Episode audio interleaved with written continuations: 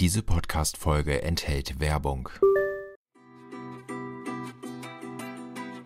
Enjoy and Travel. Der Reise-, Kultur- und Food-Podcast aus dem Norden. Herzlich willkommen, hey, Shalom, Welcome, Ciao, Hola oder einfach nur Moin. Mein Name ist Arndt und ich nehme euch heute noch einmal mit nach Einbeck, denn das hier ist die zweite Mini-Folge meiner Einbeck-Reise, die ich im Juni 2022 unternommen habe.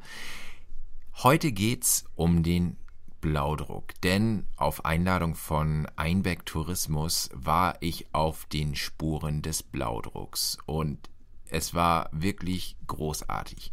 Denn ich sollte vielleicht mal ausführen, Blaudruck war für mich immer irgendwas, ja, altbacksches, um es mal norddeutsch zu sagen. Ich bin in Niedersachsen aufgewachsen und ein bisschen weiter gab es wirklich so eine Blaudruckstelle, sage ich einfach mal so. Und ich war dort nie, weil das war für mich immer irgendwas für ältere Menschen. Jetzt war ich in Einbeck und durfte morgens in die Blaudruckwerkstatt zu Ulf Ahrens gehen und war ja schon gespannt, denn am Vortag hatte ich natürlich schon einiges über den Blaudruck gehört und jetzt sollte ich es praktisch anwenden, denn Einbeck Tourismus hatte für mich einen Workshop gebucht und ich bin da echt ohne Wissen hingegangen und bin nachher rausgegangen und habe gesagt, boah, das war cool. Und deswegen bringt uns Ulf Ahrens vielleicht jetzt noch mal kurz wieder an die Stelle, was denn Blaudruck ist und woher der Blaudruck kommt. Also Blaudruck ist ein ganz altes Handwerk, was eben früher auf dem Seewege über Indien eben nach Deutschland kam und es gab es früher mal in jeder größeren Stadt, sage ich mal. Und wir sind jetzt äh, eine der wenigen, die eben Blaudruck noch machen. So fünf, sechs Blaudruckereien gibt es wohl noch in Deutschland. Blaudruck ist eine sogenannte Reservedrucktechnik. Wir drucken jetzt so eine Art Wachs auf den Stoff. Der nimmt äh, beim Färben die Farbe nicht an, wird ihm hinterher ausgewaschen und ist hinterher das weiße Muster. Also der Begriff ist ein bisschen irreführend. Es wird also nicht blau gedruckt, sondern blau gefärbt. Da früher eben viel mit Färberweit und Pflanzenfarbe Indigo gefärbt wurde, hat sich wohl der Begriff Blaudruck durchgesetzt. Aber auch damals wurden auch schon andere Farben gefärbt, ob es nun mit Färberkrabb war. Äh, also es gab schon verschiedene andere Pflanzenfarben, die dann benutzt wurden.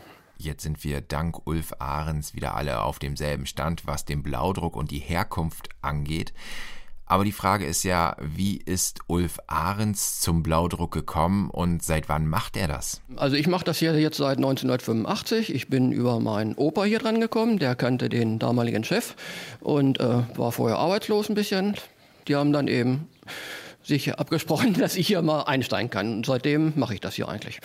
Äh, selbstständig bin ich jetzt seit 2005 mit meiner Kollegin zusammen und habe vorher war ich eben hier angestellt. Wir hören es schon, jahrelange Blaudruckerfahrung und ich dann als Blaudruck Greenhorn, ja, das kann natürlich was werden. Ulf Ahrens hat mir natürlich die Angst genommen und vorab erzählt, wie dann dieser Workshop abläuft, den wirklich jeder buchen kann. Wir üben jetzt erstmal so ein bisschen, das war eben die Techniken des Druckens eben äh, bisschen uns aneignen und danach können sich jeder so einen Tischläufer eben äh, anfertigen und äh, ja, vorher eben überlegen, was sie eben drauf machen wollen und eben, wenn der dann irgendwann fertig ist, dann würden wir ihnen den zuschicken. Das Lustige ist, jetzt, wo ich diesen Podcast aufnehme, blicke ich auf diesen Tischläufer, denn er war gestern in der Post und wurde mir zugeschickt. Ich sollte vielleicht dazu sagen, das dauert immer je nachdem, welche Farbe man ausgesucht hat, ein bisschen länger oder geht einfach schnell. Bei mir ging es jetzt in diesem Fall recht schnell, weil ich das Standardblau benutzt habe. Dort wird auch in anderen Farben gefärbt, zum Beispiel Weihnachten rot, aber das wird halt nicht so oft gefärbt und dementsprechend, wenn man jetzt seine Blaudruck-Sachen rot haben möchte, das dauert dann ein bisschen länger. Aber nun zurück. Ulf Ahrens erzählt, was einen im Workshop erwartet. Das sehen wir ja gleich. Wir werden eben so ein bisschen üben erstmal mit relativ einfachen Formen. Dann machen wir eben einen Rundgang durchs Haus, wird erklärt, wo alles was gemacht wird. Und danach geht es dann auch schon los, dass man eben sich selber überlegen muss, was man aus seinem Stück anfertigen kann. Und als er das erzählt hat, da musste ich nämlich auf so einen Bottich gucken und habe ihn gefragt, ob die Farbe denn schon angerührt ist. Ja, es ist eben noch keine Farbe, das ist so eine Art Druckpapp, also so eine Art Wachs eben. Druckpapp sagen wir dazu. Da ist eben essigsaure Tonerde drin, äh, Gummi arabicum, damit es eben kleben bleibt auf dem Stoff.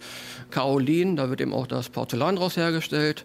Grünspan haben wir, damit es eben ein bisschen Farbe eben hat.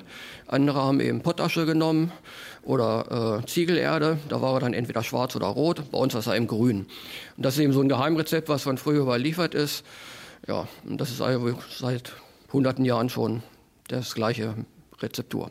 Jetzt mussten wir natürlich gucken, dass diese Druckpapp möglichst schön auf den Stoff kommt. Und dafür benutzt man Model. Andere Menschen sagen Form. Ich wollte wissen, was das denn sind, woraus sie bestehen und wo es sie gibt. Also äh, die ältesten sind so bei 300 Jahre alt. Das ist hier so Josa und Kaleb eben. Die liegen jetzt hier im, im Museum äh, und wurden früher auch hier im Haus geschnitzt. Äh, früher war es eben noch ein Lehrberuf, da Blaudrucker, Formstecher und Färber hat man als Gesellenstück so eine Form entwerfen und schnitzen müssen.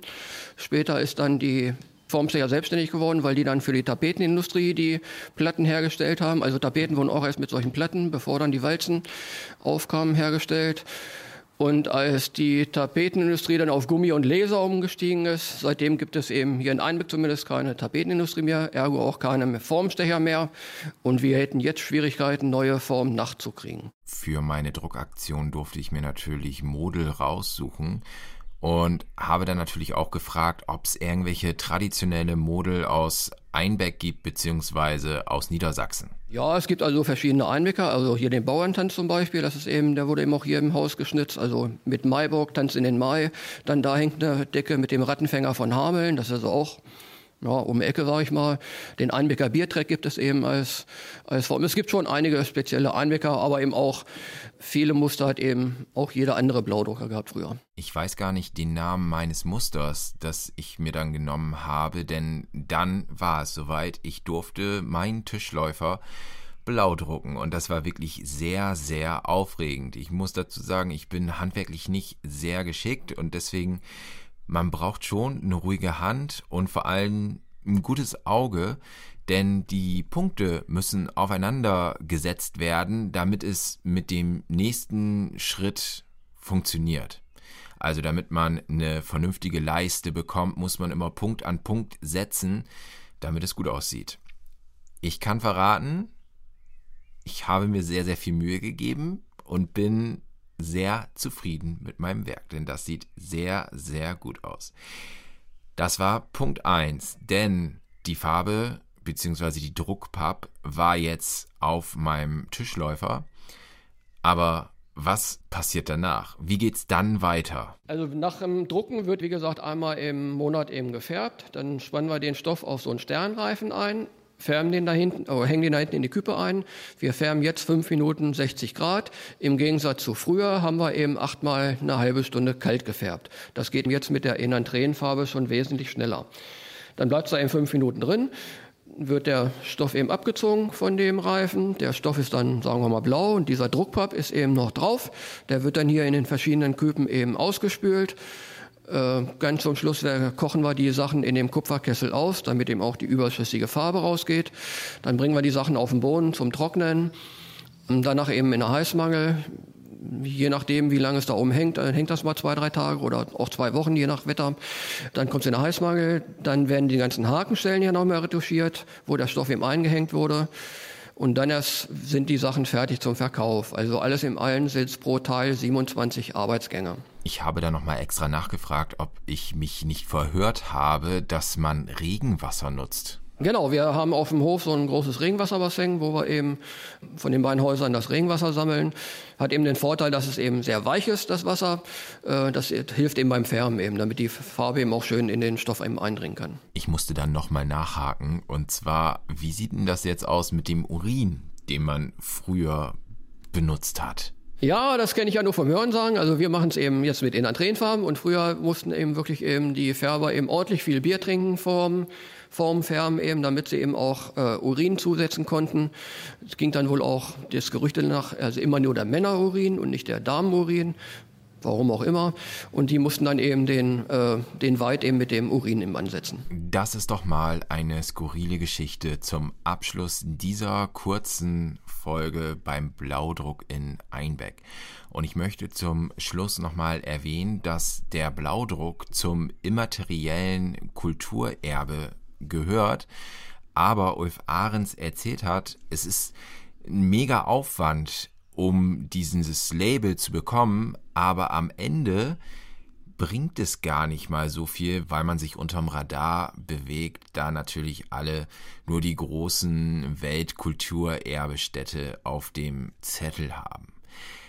Ich fand es wunderbar und weiß jetzt auch, warum diese Stücke so teuer sind, wenn man sie im Laden kauft. Denn wir haben es ja gehört, es sind alleine 27 Arbeitsschritte nach dem Druck nötig, damit man so ein Werk bekommt, das man dann verkaufen kann, beziehungsweise dass man sich selber irgendwie ins Haus hinlegen kann. Das ist schon eine Menge Aufwand und wenn man sieht, mit wie viel Liebe Ulf Ahrens und er hatte gerade auch eine Praktikantin da dabei sind und Blaudruck vollziehen. Also das war wirklich, wirklich toll. Und das ist auch nochmal mein Tipp, vielleicht als Familie, statt Freizeitpark auch einfach mal so einen Workshop zu machen, denn ich hatte in dieser Zeit sehr, sehr viel Spaß. Erstens, um zu lernen, worum es eigentlich beim Blaudruck geht und dann auch dieses praktische Machen. Also es war wirklich, wirklich sehr, sehr cool und ja, mein Resultat, es sieht auch sehr, sehr schön aus. Und ich glaube, es gibt jemanden, der sich darüber sehr, sehr freuen wird. Ich bedanke mich noch einmal bei Ulf Ahrens für seine O-Töne und meines Erachtens, wenn ihr in der Gegend seid, macht auf jeden Fall den Workshop. Ihr bekommt ihr ja einen Tischläufer. Also für mich hat es sich auf jeden Fall gelohnt. Ich freue mich, wenn ihr weiter diesen Podcast hört. In der nächsten Folge geht es immer noch um Einbeck und dort bin ich im Stadtmuseum zu Gast. Das ist auch eine ganz, ganz tolle Folge. Und in diesem Sinne, auf Wiederhören und bis bald. Arndt ist raus und sagt San Francisco. Enjoy and travel. Der Reise-, Kultur- und Food-Podcast aus dem Norden. Überall dort, wo es gute Podcasts zu hören gibt.